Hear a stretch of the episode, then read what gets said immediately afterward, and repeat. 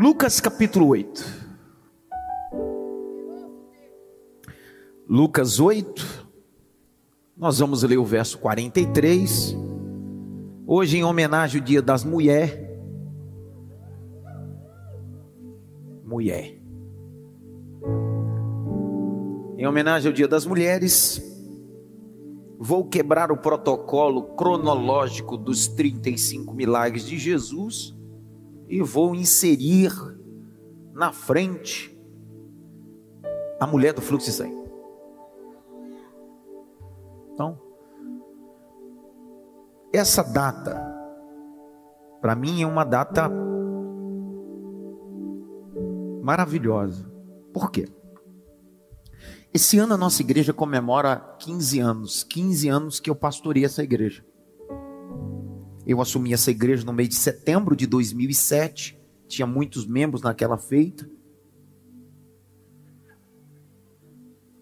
Sete.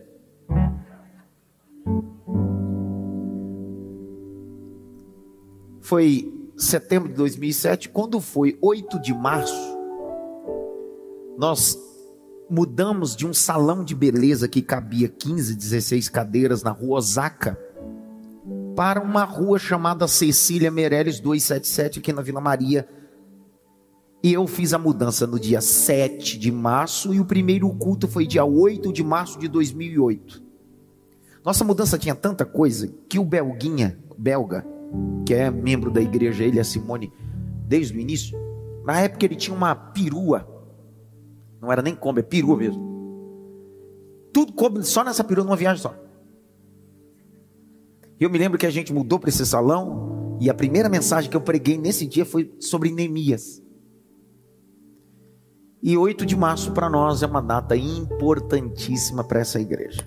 Então, é, o que nos valida na vida é história. Grite bem alto: história. Eu queria que você desse uma olhada pelo menos para três e dissesse assim: quem não tem história não tem autoridade para falar.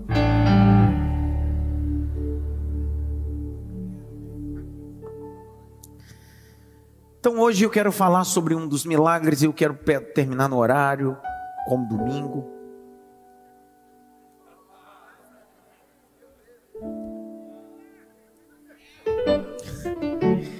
Capítulo 8, verso 43. E aí, Jaque? 8, 43. Certa mulher que havia 12 anos. Para, pega a caneta, circula na Bíblia, você em casa e no templo, circula na sua Bíblia. Quem trouxe caneta? Levanta a caneta pro alto assim. Se tiver alguém do seu lado sem caneta, bate com a caneta na cabeça dele. Traz a caneta, cabeção. Se liga. Quem trouxe a Bíblia? Levanta a Bíblia aí. Não bate não, senão vai dar um traumatismo craniano. Circula aí 12 anos. 12 anos. Continua a leitura. Vinha sofrendo de uma hemorragia. Circula hemorragia. Continua. E que havia gastado todos os seus bens com os médicos, sem que ninguém a pudesse curar. Circula, gastado e curar. Circula a palavra, gastado e curar. 44, redobra atenção, 44. Veio por trás de Jesus. Para, circula a expressão, por detrás. Continua e tocou na borda da capa dele. Borda, orla. Circula em borda ou orla. Continua. E logo a hemorragia dela estancou. Mas Jesus perguntou: Quem me tocou? Para, circula quem? Vai. Como todos negassem, Pedro disse: Mestre, é a multidão que o rodeia e aperta. Para. Circula rodeia e aperta. Em outras versões está escrito oprime. Hã? Só que eu gosto da versão NA para facilitar a leitura de todos. Rodeia e aperta. Rodeia e aperta. Continua. Mas Jesus insistiu: Alguém me tocou. Para, circula alguém. Vai. Porque senti que de mim saiu poder. Circula poder. 47. A mulher, vendo que não podia passar despercebida, aproximou-se trêmula e, prostrando-se diante de Jesus, declarou, à vista de todo o povo, o motivo por que havia tocado nele e como imediatamente tinha sido curada. Ela foi curada naquela hora. Vou de novo. Ela foi curada naquela hora.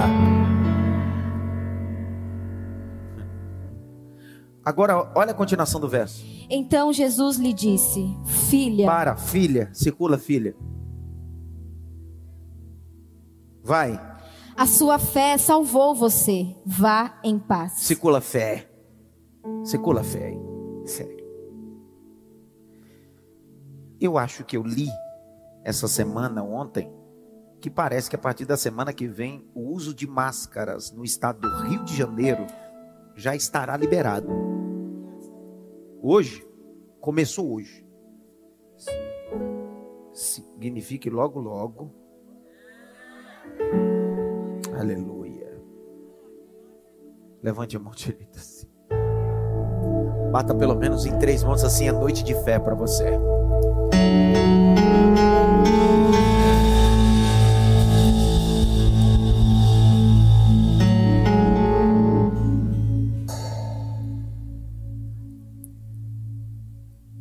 Semana passada, um pastor auxiliar da casa, na minha ausência, ministrou a febre da sogra de Pedro.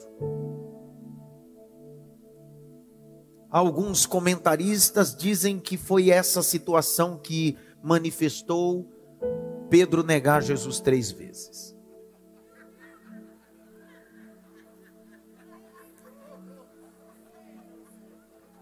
É claro que é um comentário infeliz, tendo em vista que minha sogra está aqui hoje.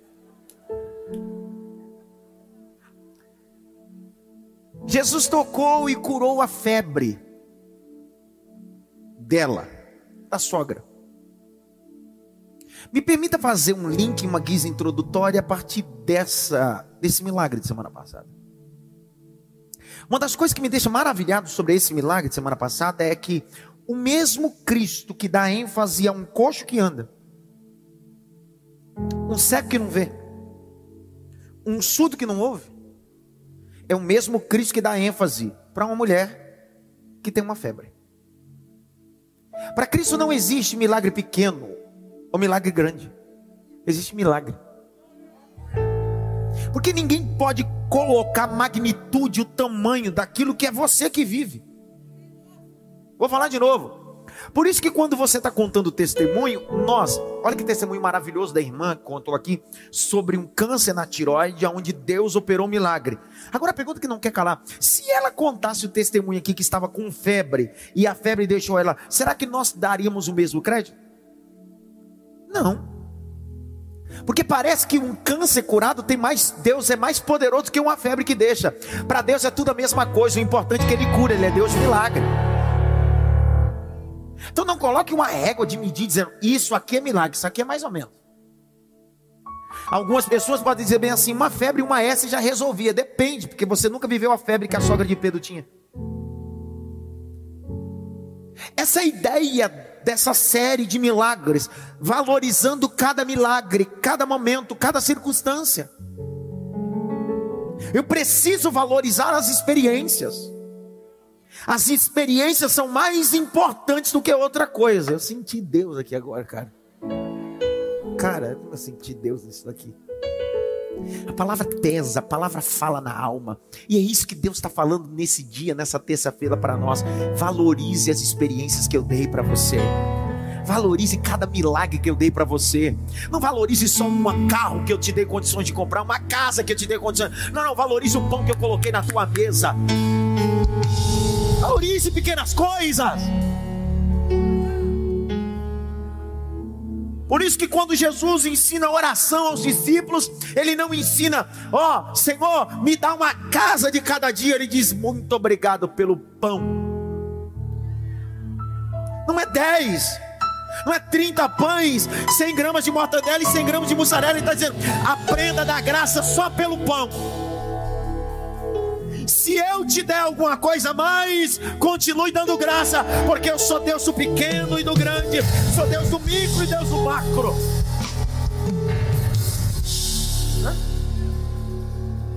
Eu vim e eu termino. Eu termino já. Jesus está andando, cercado por uma multidão uma multidão sedenta de milagre, sedenta de palavra. Aonde Jesus está, cercam três grupos de pessoas: aqueles que querem palavra, aqueles que querem milagre, aqueles que vêm para criticar. Se no ambiente onde Jesus estava tinha gente que queria, eu quero palavra, tinha outros assim, eu quero milagre, mas sempre existiam os fariseus e os saduceus, gente para criticar. Se com Jesus acontecer isso, imagine comigo com você. A vida não é feita só de pessoas que vão te aplaudir, a vida é feita de opositores. Mas são os opositores que vitaminam a sua fé. Se não existisse Golias, não teria Davi. Se não tivesse um ventre cerrado, não teria Samuel. Se não tivesse o cativeiro egípcio, não teria Moisés. Se não tivesse a perseguição contra o povo de Israel, não teria sanção. Tá dando para entender? Toda oposição é para manifestar o que Deus vai fazer através de você. Para de reclamar dos, das oposições, das situações. Então tem gente que está ouvindo Jesus dizendo, quero palavra, outro quero cura, tem gente assim, quero pegar ele. Eu vou pegar ele. Os saduceus escribas estavam ali para isso, fariseus, três classes, fariseus, escribas e saduceus, estavam lá para pegar Jesus. Só que o texto diz que Jesus é incomodado por um homem, príncipe de uma sinagoga, isso aqui é para outro dia. Esse homem diz para Jesus: Minha filha precisa de um milagre. Jesus começa a andar, mas ele não vai apressadamente, porque ele não tem condições de ir apressadamente.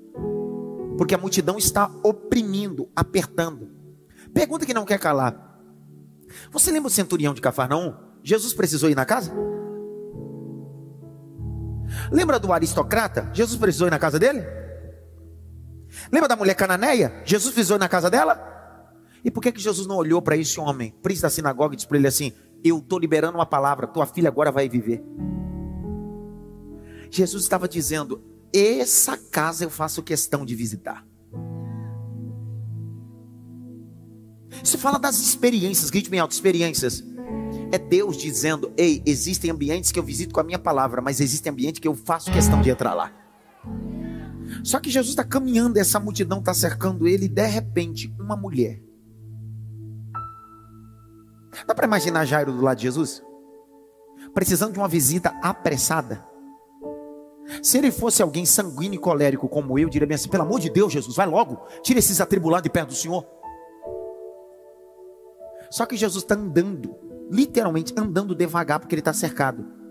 Porque quem está cercando Jesus, os discípulos, auxiliando até essa chegada, está dizendo: por que Jesus não corre? Por que Jesus não libera a palavra? Porque enquanto Jesus está caminhando, ele está esperando a mulher se levantar.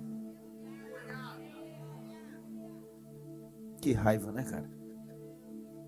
Se Jesus corre, a mulher não chega a tempo.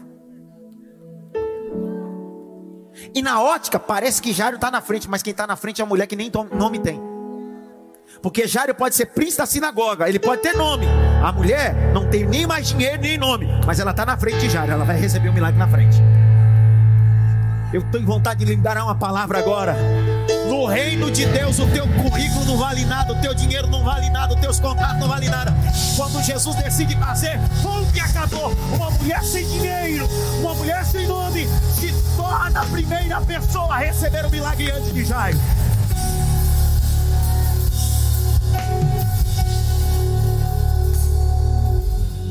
Quem sabe o nome da mulher? Não sei. Tem dinheiro? Não tem. Jairo tem. Tem nome, tem status. Mas quem recebeu o milagre primeiro?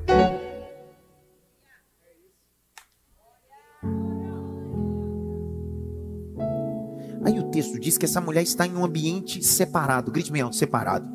Mais alto, separado. Abre comigo o texto de Vaikra, Levítico. Que ambiente era esse? Vamos lá ver. Levítico 15, verso 25 a 30. Vamos agora fazer um panorama visual aonde essa mulher estava. Porque tem gente que só conta o milagre que ela viveu, mas não sabe de onde ela saiu. Raiva, cara. Porque as pessoas olham para você aqui agora e dizem: Que benção, hein? mas não sabe de onde você saiu. Tem gente que olha a tua vida hoje, olha teu casamento, tua família, os meninos, diz que família linda, mas não sabe do lugar aonde Deus te tirou. Então eu preciso contar esse lugar, mostrar para você da onde Deus te tirou, para você valorizar o que aconteceu na sua vida. Leia aí, Jaqueline. Quando uma mulher tiver um fluxo de sangue por muitos dias fora do tempo da sua menstruação, ou quando tiver fluxo do sangue por mais tempo do que o habitual, todos os dias do fluxo ela ficará impura, como nos dias da sua menstruação. Toda cama sobre que se deitar durante os dias do seu fluxo será como a cama em que ela se deita na sua menstruação. E toda coisa sobre que se assentar ficará impura, conforme a impureza da sua menstruação. Quem tocar estas coisas ficará impuro, portanto, lavará suas roupas, se banhará em água e ficará impuro até a tarde. Porém, quando lhe cessar o fluxo, então se contarão sete dias, e depois estará pura. No oitavo dia, pegará duas rolinhas ou dois pombinhos e os trará ao sacerdote à porta da tenda do encontro. Então o sacerdote oferecerá um para a oferta pelo pecado e o outro para o holocausto. O sacerdote fará por ela expiação do fluxo da impureza diante do Senhor.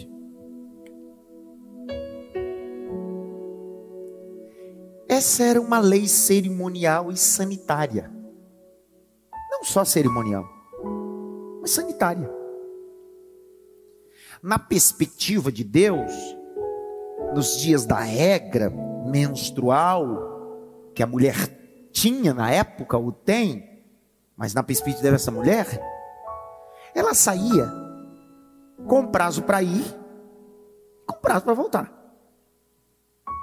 Só que quando suas regras, o sangramento se finalizava, estancava, o primeiro lugar que ela ia não era para casa. O primeiro lugar que ela ia era se apresentar ao sacerdote e oferecer uma oferta. Você precisa olhar isso com uma perspectiva, e eu fiz questão essa tarde de estudar um pouquinho na perspectiva do ginecologista. Qual é a causa de hemorragias? Miomas, ovário policísticos, endometriose. Essa é uma das causas de hemorragias de mulheres que não conseguem estancar. E o que causa? A causa de uma hemorragia principal delas, anemia. Anemia manifesta fadiga, fraqueza e tontura. Então você precisa entender que essa mulher sai de casa na perspectiva dos seus familiares dizendo bem assim: "Estou indo para mais um período de impureza". Que isso pode durar sete, oito, dez dias, mas logo, logo eu estou de volta. Só que ela sai desse ambiente, e quando ela chega nesse ambiente, passa cinco, seis, sete, e a hemorragia continua. Não se sabe se o problema dela é um mioma, ou um ovário policístico, ou endometriose, não se sabe, mas o que se sabe é que ela tem um problema. Dá 10, 15 dias, e o texto, só Lucas, só o doutor Lucas faz esse adendo. É importante ver isso. Tendo Lucas a perspectiva de doutor médico, ele vai acrescentar a informação dizendo: essa mulher gastou todo o seu dinheiro com médicos e nenhum deles teve condição de curá-la. Essa mulher saiu de casa com dinheiro. A hemorragia não trouxe só anemia, tontura e fraqueza, trouxe falência. Deixou de ser só um problema pessoal e virou um problema familiar. O que deveria ser um problema só dela, da impureza dela, para logo logo ela voltar, daqui a pouquinho, o marido tem alguma coisa estranha. 15 dias que ela não volta? 20 dias que ela não volta? O texto omite o que foi dito, só que o Lucas está dizendo que já tinha gastado com todos os médicos. Dá a entender que alguns desses médicos se colocaram à disposição e à exposição de um ambiente de impureza. Você leu comigo no texto de Vaikra que qualquer pessoa que se colocasse nessa posição ou em tudo que ela tocasse se tornava impuro. Só que o texto diz que esses médicos foram lá e não conseguiram fazer nada. No período de 12 anos, teve gente que se envolveu com o problema dela, mas não se comprometeu, porque só se envolveu porque ela tinha dinheiro. Comprometer é quando alguém abraça sem você dar nada em troca. Enquanto ela tinha dinheiro, tinha médico para cuidar. Quando acabou o dinheiro, acabou o médico, acabou todo mundo, só ficou ela. Quem sabe os filhos, o texto não diz, mas eu estou fazendo conjectura. Quem sabe os filhos, o marido dizendo assim: a gente não tem o que fazer, não tem o que realizar. Isso passa um ano, passa dois, passa três. Olhe para cá, preste atenção. A tontura piora, fraqueza piora. Há uma luta desenfreada e o desejo dessa mulher é primeiro, antes de ir para casa, ir para o templo. Porque no ambiente de impureza tirava essa mulher o desejo. Meu Deus do céu, se entender isso já valeu. Doze anos ela ficou afastada, não só da casa, mas do templo do sacerdote. Fazia 12 anos que ela não ouvia mais uma palavra, permita dizer isso. Fazia 12 anos que ela não participava de um sacrifício nem de um cerimonial, e o coração dela, no mínimo, ardia, dizendo: Como eu queria voltar o prazer de entregar oferta, como eu queria voltar o prazer de ouvir um culto. Há 12 anos ela não ia. O que ele estava vivendo estava tirando ela do templo. Agora faça uma conexão com a hemorragia para o mundo espiritual. Tem muitas pessoas que estão me ouvindo esta noite para essa série de milagres que estão vivendo uma hemorragia espiritual. E essa hemorragia tem sido tão terrível que tem lhe tirado o contato com Deus, com a igreja, com os sacerdotes, com a tua casa e com a tua família. Só que essa noite eu estou debaixo de uma unção. Jesus está passando aí. Vou de novo, Jesus está passando aí. Vou de novo, Jesus está passando aí. Posso fazer uma pergunta? É retórica, tá? Posso fazer uma pergunta? Quando o dinheiro acabar, sobra atitude. Eu li outro dia na revista Forbes um dos grandes gestores dizendo bem assim: para você abrir um negócio, você não precisa de dinheiro, você precisa de coragem. Essa mulher não tem dinheiro, ela tem fé. Vou de novo. O dinheiro dela acabou, mas ela tem fé.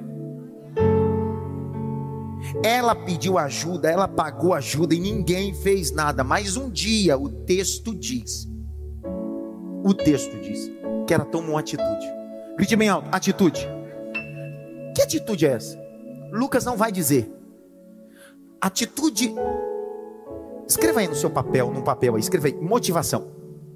Motivação, motivação. Escreva, motivação. A palavra motivação é a junção de duas palavras. A última é ação. Só que eu só posso agir se eu tiver um motivo. Então, tem gente que utiliza essa palavra bonitinha. Você precisa de motivação, motivação. Mas o indivíduo só tem ação se ele tiver um motivo. Então, antes de você pedir para que ele possa agir, você precisa mostrar um motivo para que ele possa agir. Porque tem pessoas que estão vivendo crise existencial com doenças psicossomáticas. Aí você olha para ele e diz assim: você precisa reagir, você precisa reagir. Aí tem gente que trata isso como se fosse frescura. Essa é frescura, você precisa agir. Não, não. É porque essa pessoa está vivendo uma crise. E a crise dele não é ação. Ele está sem motivo para viver, sem motivo para agir, sem motivo para trabalhar. Então o que essa mulher está dizendo é: antes de eu ter uma ação, eu tenho um motivo. Então essa mensagem não vai te trazer só ação, vai te trazer um motivo para você agir. Eu chamo isso de motivação para essa mulher. Essa mulher tinha uma motivação, porque pensa comigo, olha para cá, pensa comigo, eu já vou caminhando para o final. Quantos anos ela está lá? Vamos lá. Quantos anos ela está lá? Doze anos sem ver marido, sem ver filho. Sim ou não? Tontura, anemia. Doze anos sem ir para o templo. Faz 12 anos que ela não sabe o que é oferecer um cerimonial de oferta. Porque ela estava acostumada a ir e voltar e ir direto para o tempo. 12 anos. E o pior de tudo, agora ela não tem dinheiro nenhum. Só que ela está dizendo: posso estar tá com anemia. Posso estar tá com fraqueza. Posso estar tá com tontura. Mas eu tenho um motivo de me levantar. Eu posso estar sem dinheiro, mas tenho um motivo para me levantar. Você pegar essa palavra, vou de novo. Eu posso estar falido, o dinheiro acabou, mas eu tenho um motivo de ir na terça-feira e ouvir essa palavra. Eu posso estar arrebentado, meu cartão pode estar estourado, meu nome pode estar no SPC, pode estar no cartório, mas eu tenho um motivo de ligar a televisão, colocar e espelhar meu celular e dizer: Eu vou ouvir a palavra, eu tenho motivo, Deus pode virar meu cativeiro. Há motivo, esse motivo me faz agir. É muito bonito ver essa mulher tocando na orla, só que a gente só está olhando a ação. E a motivo? E o motivo? o que motivou essa mulher. Mateus vai dizer qual foi o motivo. Abre lá, Mateus. Capítulo 9, verso 20 e 21. Olha o motivo. Olha o motivo. Me deu calor, já. Cuidado, Cássio, meu terno tá cheio de unção, você pode cair arrebatado. Lembra daqueles pastores que pessoa caía?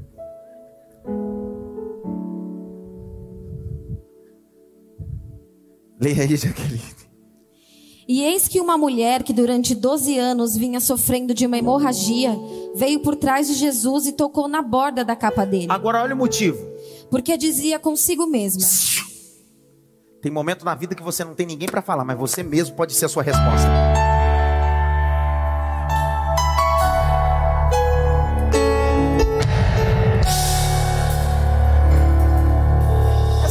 Dizendo: Eu não tenho ninguém para me estimular, eu não tenho ninguém para dizer, vai minha filha. Ela está dizendo: Eu não preciso de ninguém para dizer que eu vou, eu mesmo sou resposta para mim mesmo. Vamos, minha filha, levanta, vamos, minha filha, levanta.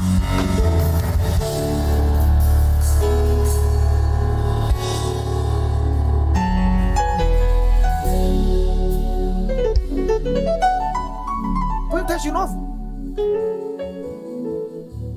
porque dizia consigo: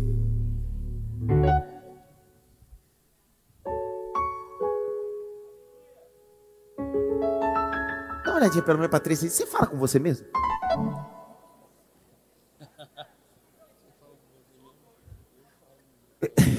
A pessoa vai dizer, é só doido que faz isso. Meu Deus, falei agora. É porque. Olha o termo. Grite bem alto. Motivação. Motivação é a junção de duas palavras. Eu tenho um motivo e por isso tenho uma ação.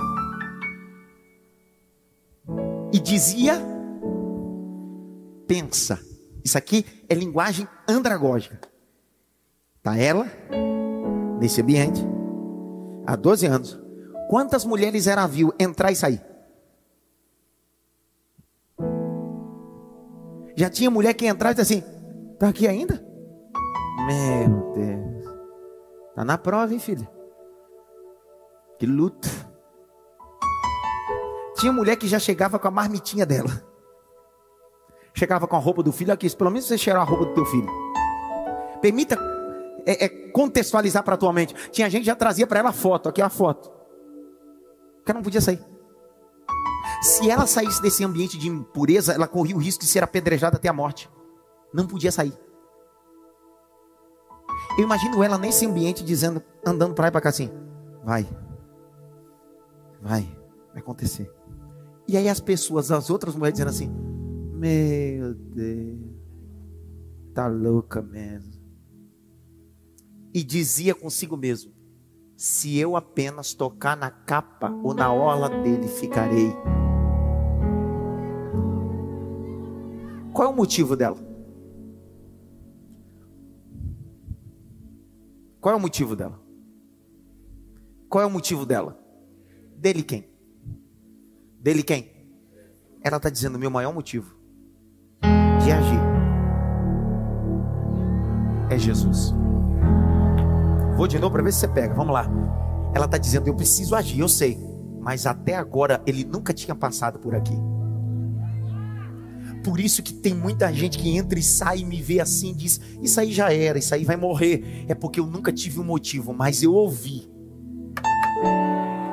que ele vai passar por aí.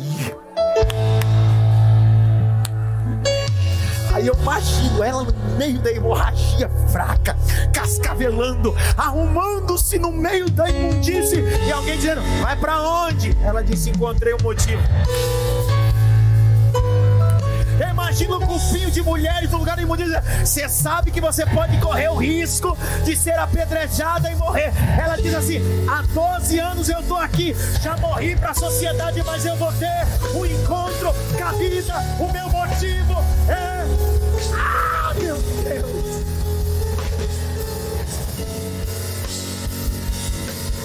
É tudo por Ele, para Ele são todas as coisas. Levante as suas mãos para o alto. Aqui no templo, em casa, vem assistir, assiste. Vem mascar chiclete, masca. Mas se vem adorar Jesus Cristo, Ele é o motivo. Abra a boca. Há um motivo. O motivo é Cristo. O motivo é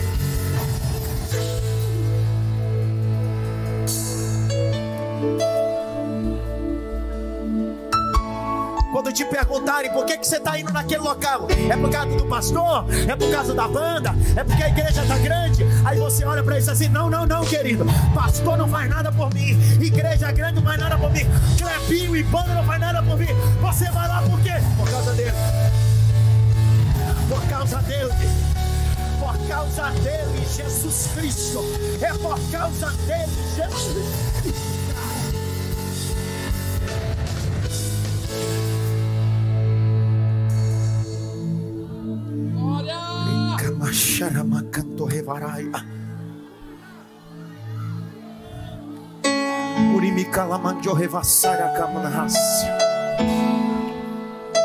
Cara, por que, que você sai da Zona Sul para vir para cá? Por que, que você sai de Mariporã para vir para cá? Por que, que você sai do Itaim Paulista, Itaquacetuba, de Suzano? Será que é por causa de homem? Não! É por causa dele palavra que transforma, é a palavra que liberta. É a palavra... Será que alguém pode levantar a Bíblia neste lugar aqui? Será que alguém pode levantar a sua Bíblia ou no smartphone e abrir a boca e dar glória a Deus? Aqui é casa de pão, aqui é casa da palavra. Canta, Clebinho. Pela fé posso clamar.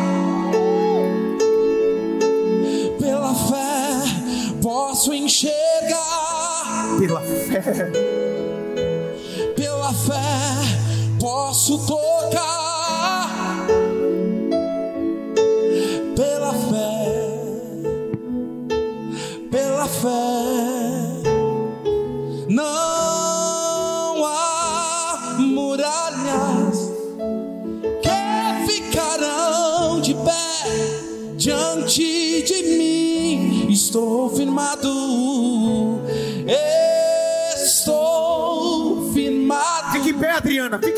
Adriana. Dá um glória para Jesus. Tenho Grite bem alto. Eu estou debaixo da palavra.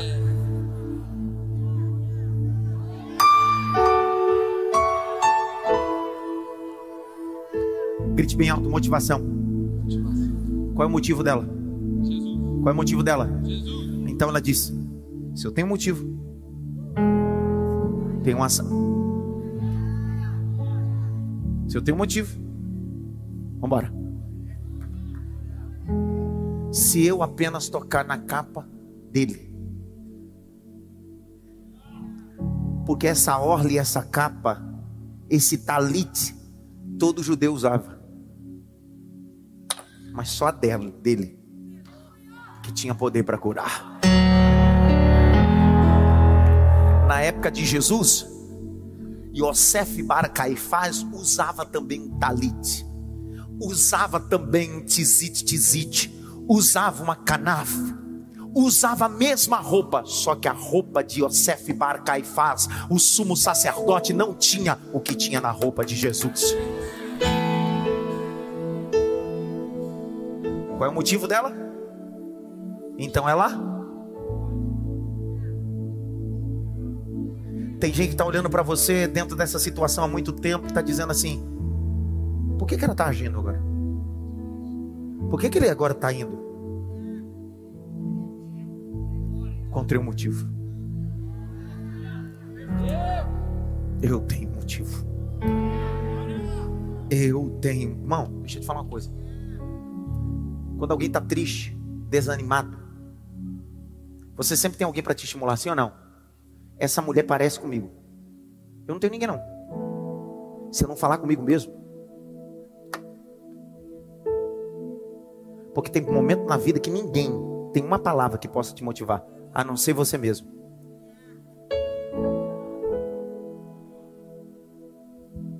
A você. Por isso que eu não tenho paciência com senso de vitimismo. Ninguém me liga, ninguém me chama. Eu sou o verme do verme do carrapato.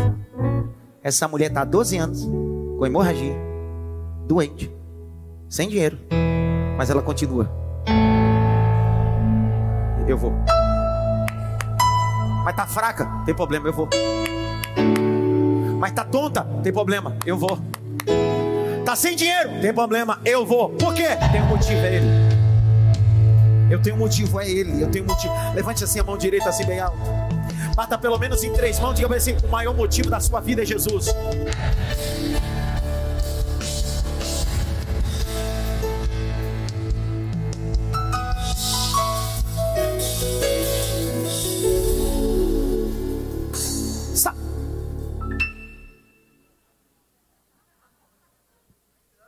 Rosana, Rosana. Porque dizia consigo mesma: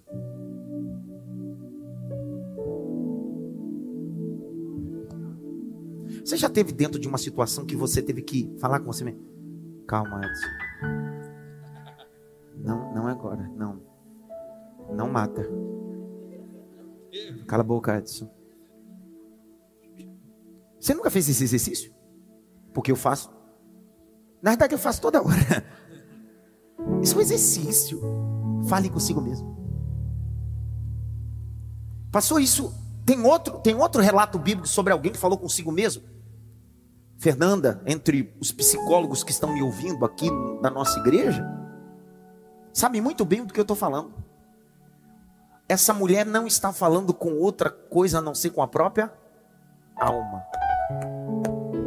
Porque a única forma de você falar consigo mesmo é quando o seu espírito fala com a tua alma. Não pegou? Vou lá de novo. O ser humano é formado de três princípios básicos chamado de tricotomia. Corpo, centro das sensações, tato, olfato, paladar, visão e audição. Espírito, centro da vida, ruar. O texto de Tiago diz: assim como o corpo sem espírito não há vida, fé sem obras é. Agora o terceiro, alma. A palavra alma do latim é anima, do grego psique. Daí vem o prefixo para psicologia, psiquiatria, entre outros. Centro das emoções. Só que quando Paulo vai ditar a carta aos Romanos, ele vai dizer que o Espírito Santo se comunica com o meu espírito, que diz que eu sou filho de Deus.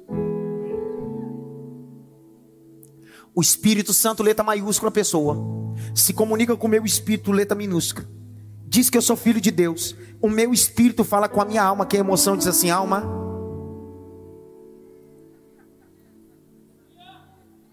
Sem pedir, sem crise. Eu expliquei de forma panorâmica, teológica, agora vamos explicar de forma bíblica. Um dia o salmista fez esse exercício. A alma dele estava igual a mulher do fluxo de sangue. Aí disse: peraí, peraí, alma. E a alma, não, tem que fazer, tem que fazer. Aí o salmista, alma, que é? Cala a boca. O salmista pegou a alma dele e colocou sentado. Disse, Escuta o que eu vou te dizer. O espírito do salmista colocou a alma do salmista sentado. E a alma, cala a boca, fica quieto, deixa eu falar uma coisa para você. Senta as emoções. Angústia, depressão, borderline. Senta aí, eu vou falar para você. O quê? Porque te abate ó oh, minha alma, espera em Deus, porque ainda o louvaremos. Você é doido, cara? Não é Deus falando com a alma, é o Espírito falando com a alma, é Ele falando consigo mesmo. Oh, alma, por que, que você está batida? Fica tranquilo, ainda vamos louvar a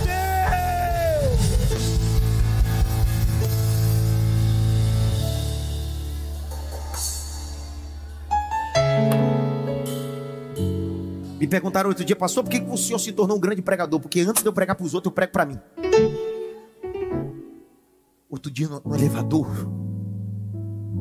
eu, eu, eu, entrei no elevador pregando para mim mesmo. Eu tinha lido um texto e aquele estava fermentando. E eu entrei pregando no elevador. E eu estou pregando no elevador para mim mesmo. E quando eu saí, dei de cara com a mulher, a mulher olhou para mim. E eu continuei pregando, entrei no meu carro e vim para o escritório. Sabe por quê? Me perguntam por que, que a mensagem que sai de mim tem tanto poder. É porque antes de sair de mim, fica em mim.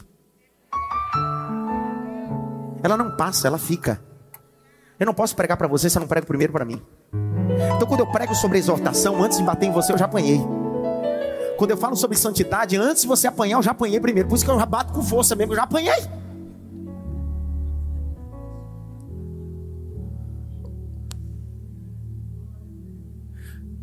Quando ninguém tiver uma palavra de vitória, você tem uma palavra para você mesmo. Pegou não? Vou, vou, vou, soltar de novo isso aqui para ver se você pega. Beth, vamos lá. Ó.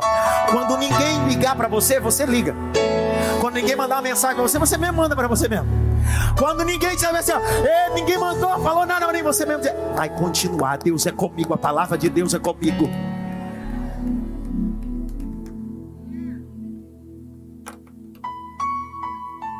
Essa mulher vem cascavelando por detrás de Cristo e toca na orla dele. Grite bem alto, orla. Mais alto, orla. É interessante isso. Tizite, tizite. Tizite, tizite é uma pronúncia hebraica. E você sabe que a escrita hebraica traz também numeral. E para escrever tizite, tizite, o número é 600. 600. Grite bem alto, 600. Só que para essa roupa, que é um tizite, tizite, tem cinco nós. Grite bem alto, cinco nós. Mais alto, cinco nós. E cinco fios. Se você pegar 600, tizite, tizite, que é um numeral, na cultura judaica. Você pegar cinco nós, que representa o Pentateuco. E se você pegar os oito fios, dá 613.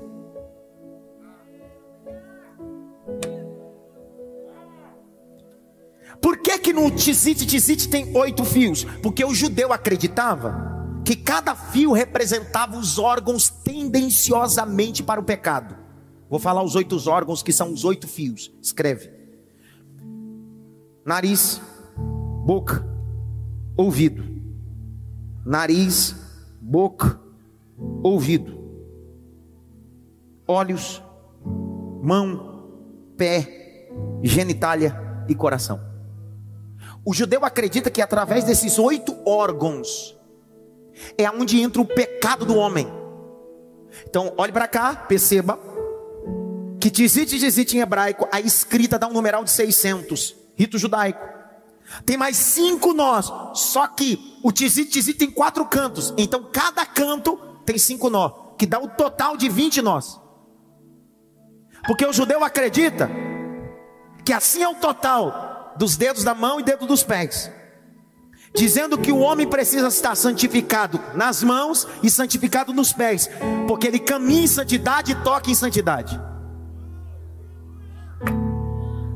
Os oito fios representam o pecado não entrará pelo nariz, nem pela boca, nem pela genitália, nem pelo coração. Cada fio representa isso. Essa mulher sabe onde ela está tocando. Para piorar, quem pediu para fazer esse tisite, tisite, essa roupa não foi outra pessoa a não ser Deus. Abre comigo Números, capítulo 15. Abre rápido, rápido, pelo amor de Deus. Números 15, 37 a 41. Pastor, por que, que é 613? O decálogo mosaico é quanto? 613 leis. Então todas aquelas 613 leis estão se manifestando. Agora olha lá. E o Senhor disse a Moisés: Disse o quê?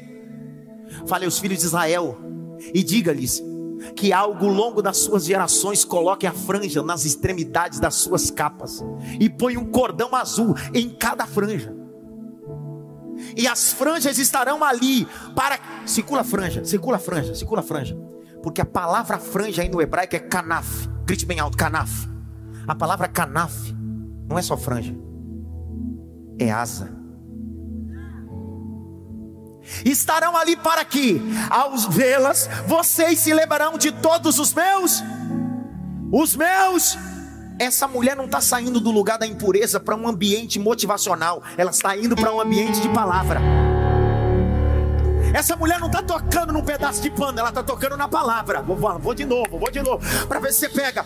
Não é a toalhinha do apóstolo, ou do bispo, ou do pastor que tem suor. Essa mulher está dizendo: a toalhinha, o lenço de profeta não tem valor nenhum, mas a palavra, a palavra tem poder para curar.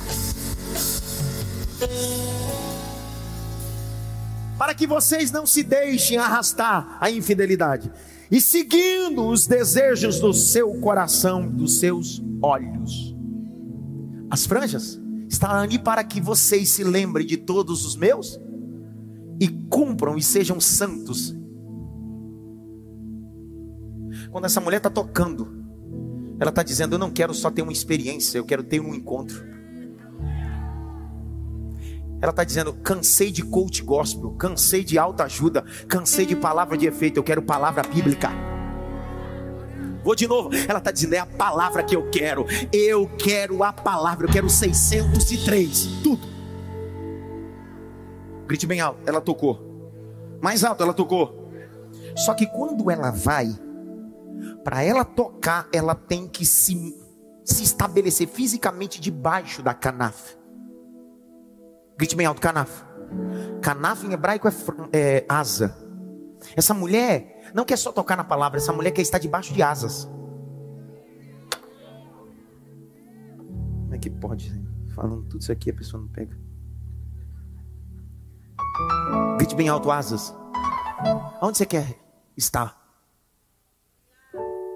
Qual é o teu lugar? O teu lugar é debaixo das asas desse Deus Todo-Poderoso.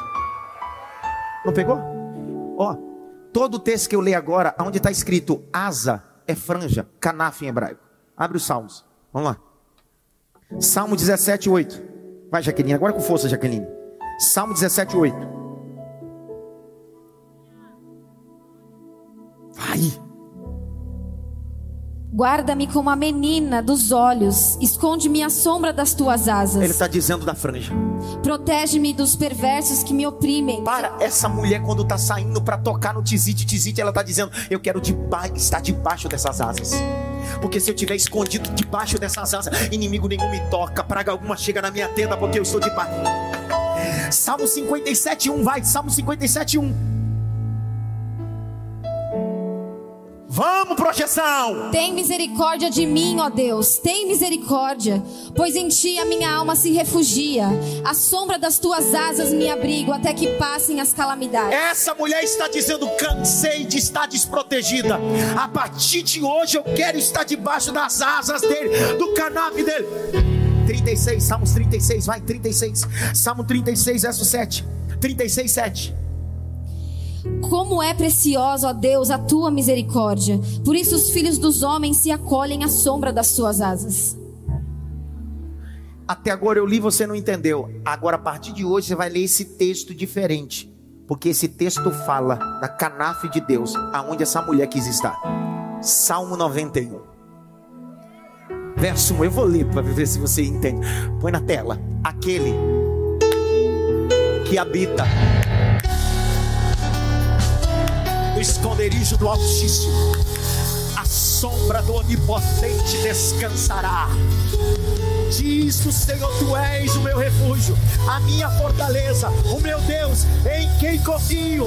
Três, pois ele me livrará do laço do passarinheiro e da peste perniciosa. Olha o quadro, ele Eu falar, tem uma hora que você dá glória a Deus. Ele me cobrirá com as suas penas e debaixo, e debaixo das suas asas.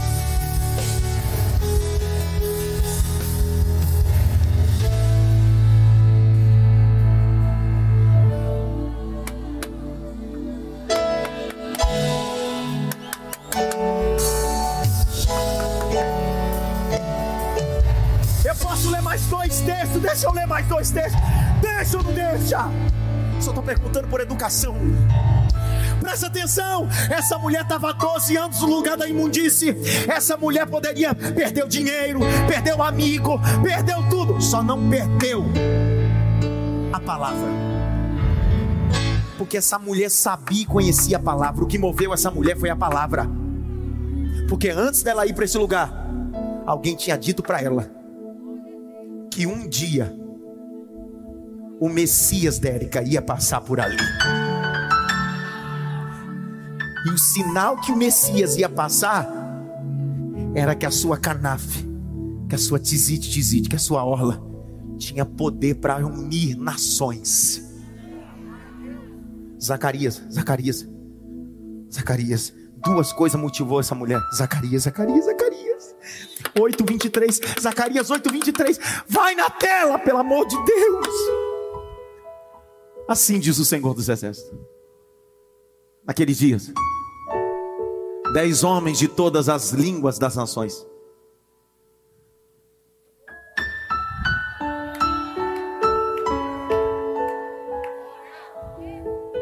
Pegarão onde? Hã? Aí você está olhando assim e diz assim: Queremos ir com vocês, porque ouvimos que Deus está. Essa mulher não quer só tocar na hora, ela está dizendo: Eu quero ir com Ele. Eu quero caminhar com Ele. Ah, não creu? Põe Malaquias 4:2. Vamos ver se essa mulher estava querendo ter um encontro com o homem ou com Jesus, o Messias. Mas para vocês que temem o meu nome, nascerá o sol da justiça.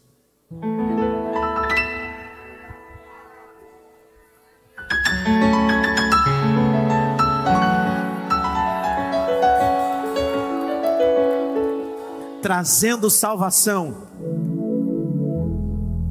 na sua canafa, na sua veste. Ele é o sol da justiça, Ele é o sol da justiça, Ele é o sol da justiça, Ele é o sol da justiça. Olha o verso de número 45. Perguntaram: Quem? Olha o verso 46. Depois que ela tocou, ela se tornou alguém. Verso 48 no finalzinho. Filha. Ela começou na história como quem, passou a ser alguém e se tornou quem? O importante não é como você começa, é como você termina. É como você termina. Quem é você? Ainda ninguém. Mas logo, logo, quando ele se manifestar, ele vai dizer quem eu sou: filha, filho, servo, serva do Deus Altíssimo. Só que a atitude dessa mulher trouxe exemplos. Marcos 6, 55 e 56. Não se esqueça que essa mesma passagem, de forma cronológica, em Marcos, a mulher do fluxo de sangue está no capítulo 5. Capítulo 5. Mas a passagem que eu estou lendo no capítulo 6. 55 e 56. A atitude dela provocou outras reações. Leia, Jaqueline. Olha a atitude dela, o que aconteceu. E eles, percorrendo toda aquela região, começaram a trazer em leitos os enfermos e os levavam para onde ouviam que ele estava. Para quê? Onde quer que ele entrasse, nas aldeias, cidades ou campos, punham os enfermos nas praças, pedindo-lhe que os deixasse tocar, ao menos na borda de sua roupa. E todos os que tocavam nela ficavam curados. Começou só vindo você, agora vem teu esposo. Começou a vir você e seu esposo, agora vem os amigos. Começou a vir você e seus amigos. Tá vindo todo mundo, por quê? Vamos ouvir a palavra, vamos ouvir a palavra. Fique em pé só quem ama a palavra. Fique em pé só quem ama a palavra.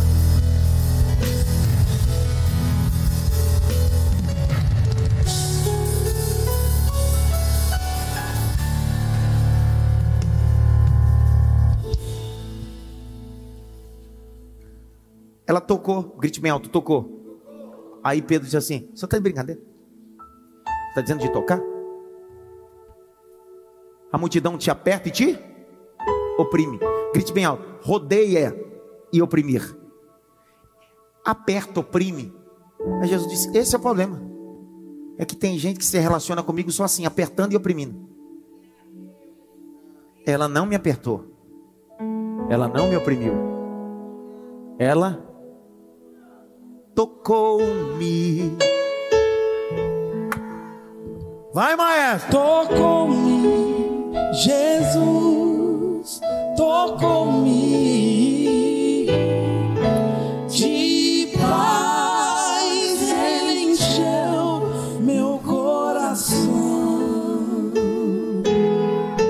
Presta atenção. Não é vir ao culto. Não é participar de uma liturgia de culto. É aprender que o ambiente cristão não é ambiente de, de rodear nem de apertar, é ambiente de tocar. Porque quando eu toco, dele sai a virtude do Espírito está sobre você. Eu despeço você debaixo dessa palavra. Digo que não é um manto, é as asas do Deus Todo-Poderoso. Digo que não são objetos, não são coisas místicas, é a graça do Espírito de Deus que se manifestou sobre você. Eu abençoo tua quarta, abençoo tua quinta, abençoo tua sexta, abençoo teu sábado, para no domingo você possa estar aqui. E quinta-feira no culto fêmea, sabe por quê? Porque a tua bênção está debaixo das asas do Onipotente. Que a graça do nosso Senhor e Salvador Jesus Cristo, o grande amor de Deus Pai, a consolação e a união do Espírito Santo seja com todos, não só agora, mas para todo sempre. Quantos podem dizer amém?